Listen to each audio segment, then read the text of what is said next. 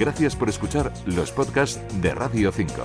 Acceda a todos los programas en rtv.es barra a la carta. Otros acentos. Una propuesta para conocer culturas, experiencias y la vida política y social de Latinoamérica y del resto de los continentes. En Radio 5, Otros acentos, con Mavi Aldana.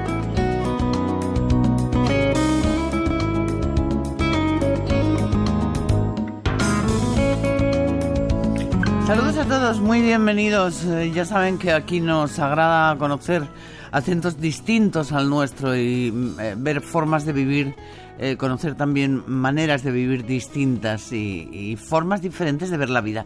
Hoy vamos a escuchar el acento venezolano de nuestra invitada. Es eh, periodista, es locutora y es una importante influencer en las redes sociales en este momento. Enseguida les presento a nuestra invitada, se llama Mariana Nexi. Comenzamos. Welcome to your life. There's no turning back. Sleep, find you acting on your best behavior. Turn your back on Mother Nature. Everybody wants to rule the world.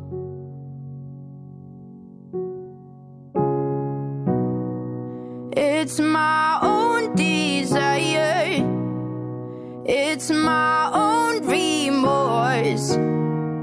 Help me to decide. Help me make the most of freedom and of pleasure. Nothing ever lasts forever. Everybody wants to rule the world. Mariana, ¿cómo estás? Bienvenida. Hola, muchas gracias. Aquí, bueno, esperando tu llamada con mucha, muchas ansias. Ya. Bueno, eres compañera, eres periodista, locutora y, y ahora también influencer desde que creas un canal de YouTube, tu propio canal de YouTube. eh, YouTube, bueno, cada uno que lo diga como quiera para expresar, eh, con tus historias, pues bueno, muchas cosas y en, en definitiva, el camino hacia el amor, Mariana. Eso es. Sí, bueno, hace hace un tiempo, ya hace como un año y tanto, eh, creé un canal de YouTube. Algo, sinceramente, no voy a decir que improvisado. A veces lo llamo que fue algo improvisado porque realmente no tiene no tiene grandes escenarios ni ni grandes efectos visuales ni nada que se le parezca. Pero sí es verdad que tenía ya tiempo pensando en, en crear un, un canal, en este caso fue YouTube, donde yo pudiera contar ah, acerca de mis experiencias que, que he tenido en mis relaciones eh, de pareja. Eh, y esto nace por una necesidad que, que, que de repente vi reflejado en ciertos, en ciertos seguidores que yo tenía.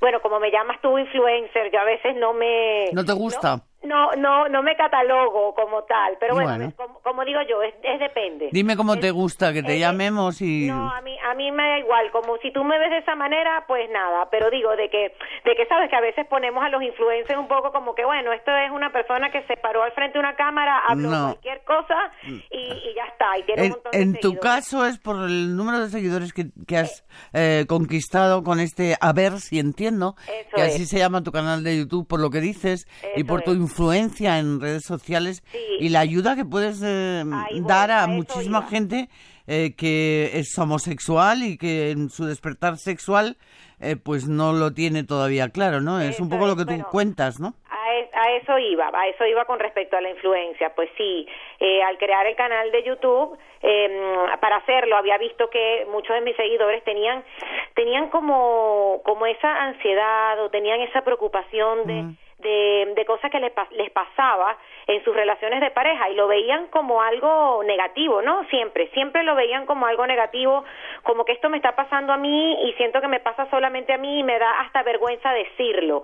Entonces yo a veces decía, oye, pero, o sea, ¿por qué la gente siempre tiene que ver que si, si su relación no va bien, O sea, ¿por qué lo tienen que ver siempre como una vergüenza, una vergüenza social? O sea, como que a mí me da vergüenza decir que las cosas van mal. Y yo, y yo decía, bueno, o sea, yo creo que todos nos equivocamos. Lo que pasa es que si todos contáramos en realidad lo que nos sucede, creo que se nos hiciera algo un poco más normal y menos vergonzoso con respecto a, la, a, ese enfrentamiento con la sociedad, porque sabemos que que, que a veces catalogamos el amor como, como que si tuviera unas reglas, como que si hay un reglamento a seguir.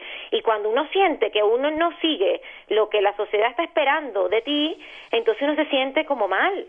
Y entonces eso me llamaba un poco la, la, la atención y, mm, y como yo, sí es verdad, como relato un poco en el libro, eh, yo, yo venía pasando por muchas relaciones eh, de pareja y, y ya a estas alturas ya ya yo me había dado cuenta por bueno por tiempos de soledad que tuve tiempos en silencio que busqué yo misma porque quería buscar un, el porqué de las cosas eh, ya entendía mucho mejor cosas que vienen pasando cuando tienes una relación de pareja.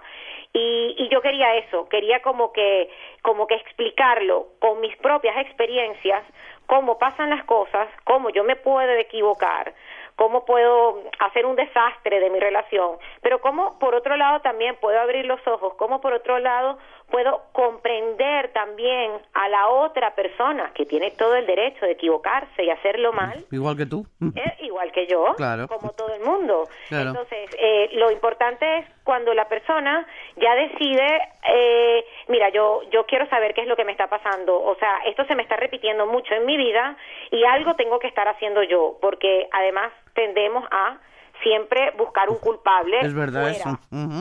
Entonces, eso es el, para mí el primer error. Eh, siempre pensar que el culpable es el otro o un tercero. Entonces, claro, yo quise, yo, yo, eh, como tuve muchas relaciones de pareja, eh, tenía muchos casos diferentes que contar, uno distinto al otro, pero pero grande, o sea, de grandes diferencias. Entonces, yo quise como explicar, o sea, como que como episodio por episodio cada relación que tuve, qué fue lo que pasó, cómo se llevó a cabo, cómo cómo fui capaz cómo me perdonaron a mí, cómo fui capaz de saber que me equivoqué, de pedir perdón, pero seguir adelante, ¿sabes? Porque eso es otro, que a veces nos equivocamos y vivimos con un látigo en la mano, bueno, dándonos latigazos a la, a la espalda el resto de la vida o por mucho tiempo. Bueno, para quien no em, haya visitado todavía este eh, canal, eh, tu canal, a ver si entiendo, yo les cuento que además de, de, haber ido publicando historias, acabas de publicar un libro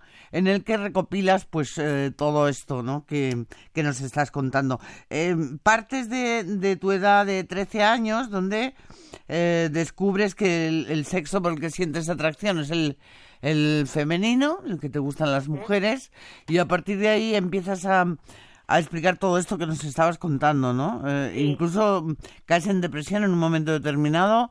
Eh, todo esto y el amor te ayuda a superar la depresión y ahora he visto que quieres eh, de alguna forma ayudar al colectivo LGTBI, ¿no? Eso es así. Bueno, cuando yo en Tampoco puedo hablar todo lo que dice el libro, pero sí es verdad. que, no, el libro hay que leerlo, claro. Que ese despertar, porque de, además el libro se llama A ver si entiendo y el despertar de las tentaciones mundanas, ¿no?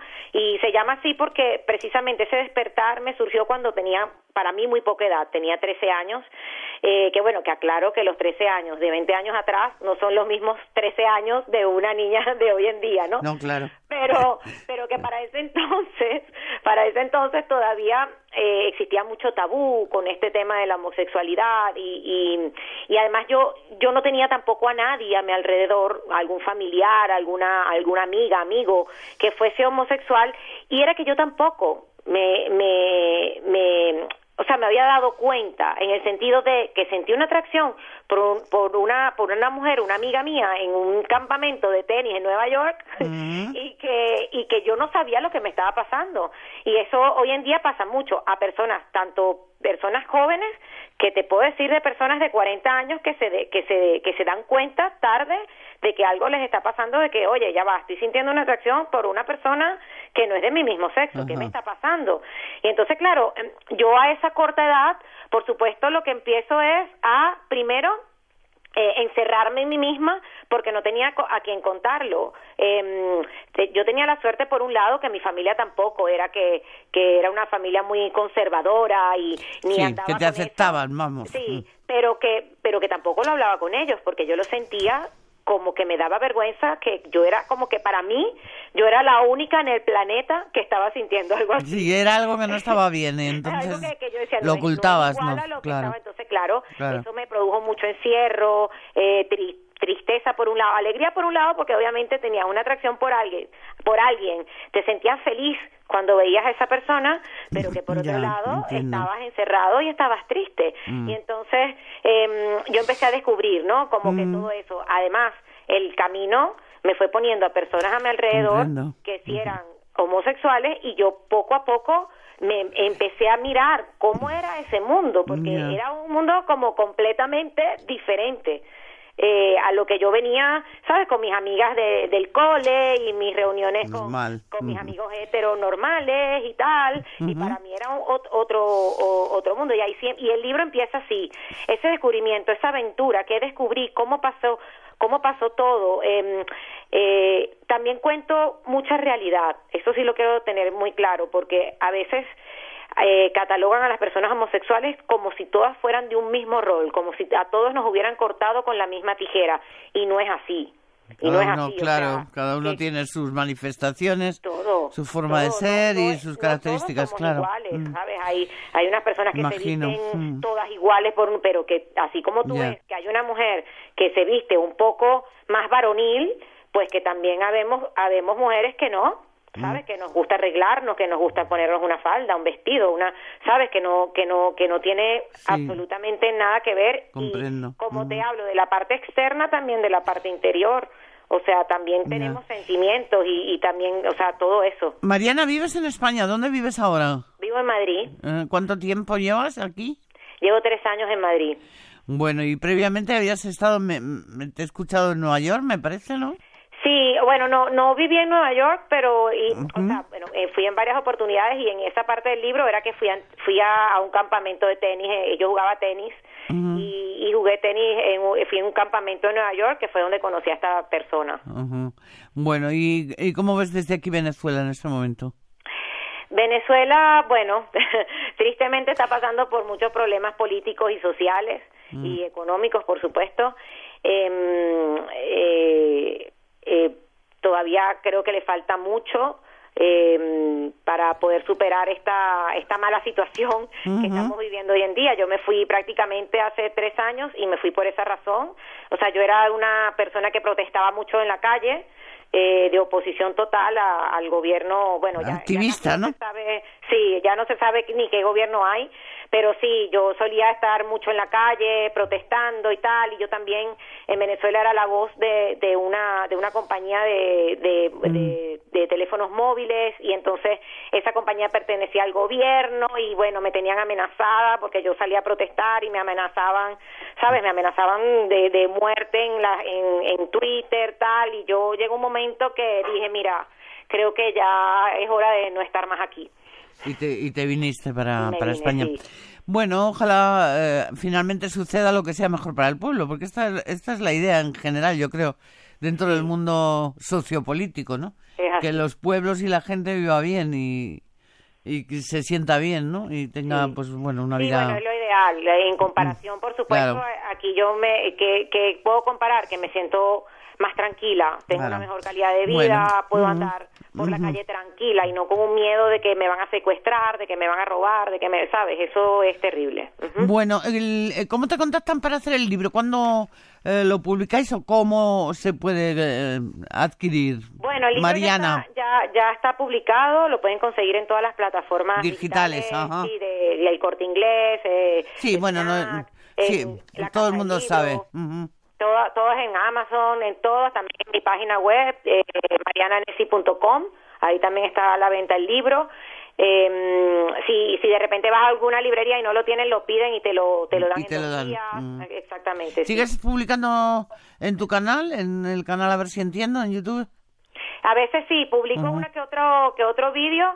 Eh, siempre tengo, bueno, siempre tengo eh, esa esa serie duró duró muchísimo, duró todo un año Ujú. y son, claro, son episodios de una hora cada episodio, o sea, no son nada cortitos. Ya, ya. Pero bueno, Sí. que, que si alguien quiere puede entrar y, y, y Puede puede entrar, seguirte. puede mirar, igual yo Dale, si te parece, el- el- los datos, la dirección, para quien quiera eh, conocerte más de cerca, Mariana. Sí, bueno, em, en el canal de YouTube buscas Mariana Nessi con Y ya está. N, dos N, eh, N de Navarra, E, doble S, I, sea que no es Messi como el jugador de fútbol, No. sino con, con N de Navarra. y nada, y mi Instagram igual, igual, arroba Mariana. Nessi. Bueno, y el libro, pues ya saben lo que les estamos diciendo, las pueden adquirir en las principales plataformas de distribución online, también en las grandes superficies. Eh, Mariana, gracias por haber atendido nuestra llamada, por haber dejado tu acento venezolano aquí con nosotros hoy en otro